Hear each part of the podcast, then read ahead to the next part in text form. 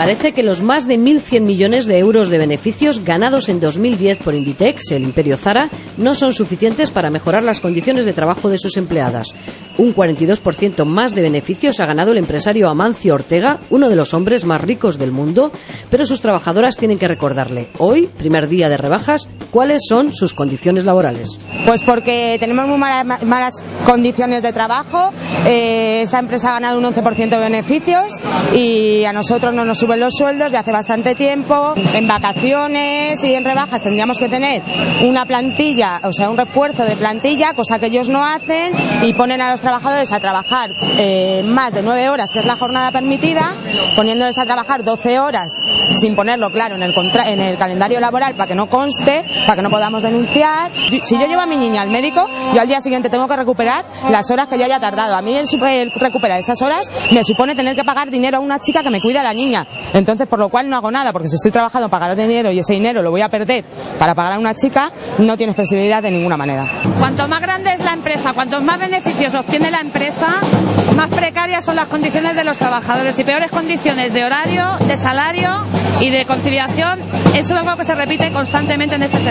Los clientes tampoco entienden que el imperio Zara utilice la crisis para precarizar aún más la situación de sus trabajadoras. Hombre, yo opino que habiendo tanto paro como hay, tenían que coger más gente, por lo menos para poder atender a la gente como Dios manda, porque ahora mismo hay unas colas ahí que yo por no esperar me cojo y me voy, sinceramente. Lamentablemente, ahorita por la crisis, pues están explotando a los trabajadores. Sí, sí, totalmente. Estoy totalmente de acuerdo con eso. Se aprovechan muchísimo de la crisis y sobre todo de los jóvenes. La concentración de protesta en Preciados no ha podido contar con las empleadas trabajando a destajo y en miles de turnos diferentes, pero tampoco con la mayoría de delegadas que por miedo han de renunciar a utilizar las horas sindicales a las que tienen derecho para denunciar esta situación. Pero ellas, ante la presión que puedan tener, ya no solo con la empresa, sino con sus propias compañeras, prefieren quedarse en su puesto de trabajo. Las trabajadoras y también los trabajadores de Zara le han dirigido un mensaje a Amancio Ortega. ¿Qué le diría Amancio Ortega? Pues que se acuerde de nosotros, los que estamos levantándole la empresa desde hace mucho tiempo.